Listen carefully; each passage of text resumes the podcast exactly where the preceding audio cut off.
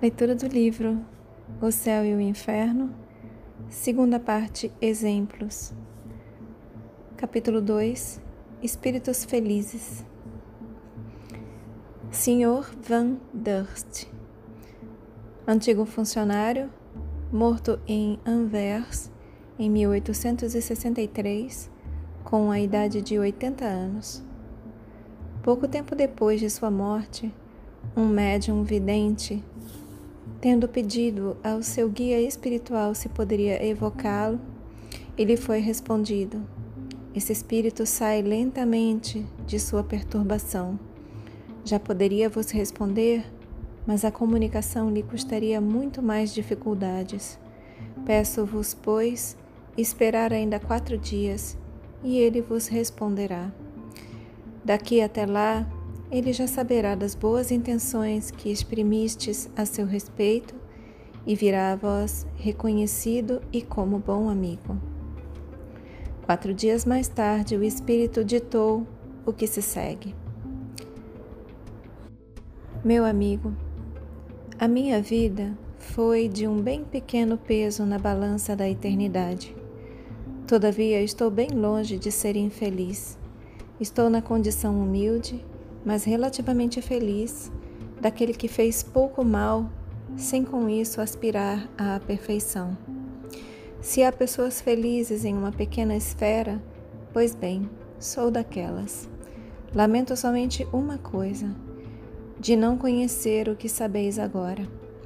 A minha perturbação seria menos longa e menos penosa. Ela foi grande com efeito. Viver e não viver ver o seu corpo estar fortemente ligado a ele no entanto, não mais poder dele servir-se, ver aqueles que se amou e sentir extinguir-se o pensamento que nos prende a eles, o que é terrível. Oh, que momento cruel! Que momento quando o entorpecimento se apodera de vós e vos estrangula. E um instante depois, trevas. Sentir e um momento depois estará aniquilado. Quer-se ter consciência do seu eu e não se pode recobrá-la. Não se é mais e, entretanto, sente-se que se é. Mas se está em uma perturbação profunda e em seguida, depois de um tempo inapreciável, tempo de angústias contidas, porque não se tem mais a força de senti-las, depois desse tempo, que parece interminável, renasce lentamente a existência. Desperta-se em um novo mundo. Não mais corpo material, não mais vida terrestre, a vida imortal. Não mais homens carnais, mas formas leves, espíritos que deslizam de todos os lados, vos rodeiam e não podeis abarcar a todos com um olhar porque é no infinito que eles flutuam. Ter diante de si o espaço e o poder transpor apenas com a vontade, comunicar-se pelo pensamento com todos os que nos cercam. Amigo, que vida nova, que vida brilhante, que vida de alegrias, salvação, salvação, eternidade que me contém em teu seio. Adeus, terra que me reteve tanto tempo, longe do elemento natural de minha alma. Não, não te quero mais, porque tu és a terra do exílio e a tua maior felicidade nada é. Mas se soubesse o que sabeis, como essa iniciação na outra vida me teria sido mais fácil e mais agradável. Saberia antes de morrer o que tive que aprender mais tarde, no momento da separação e a minha alma teria se libertado mais facilmente. Estás no caminho, mas nunca, nunca ireis bastante longe. Dizei ao meu filho, mas dizei-o tanto que creia e que se instrua. Então, em sua chegada aqui, não nos separaremos. Adeus a todos, amigos, adeus.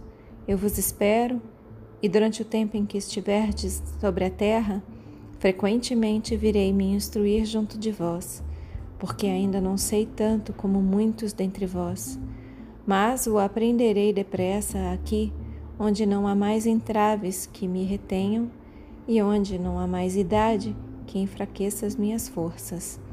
Aqui se vive a traços largos e se avança, porque diante de si se vêem horizontes tão belos que se fica impaciente em abraçá-los. Adeus, eu vos deixo. Adeus. Assinado Van Durst.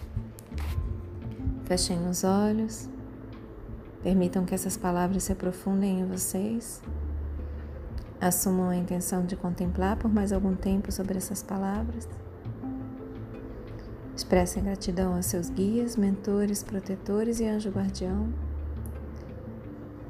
Expressem gratidão a Deus. Agradeçam a si mesmos pela continuidade na leitura. E eu também agradeço a vocês pela oportunidade. Boa noite. Namastê.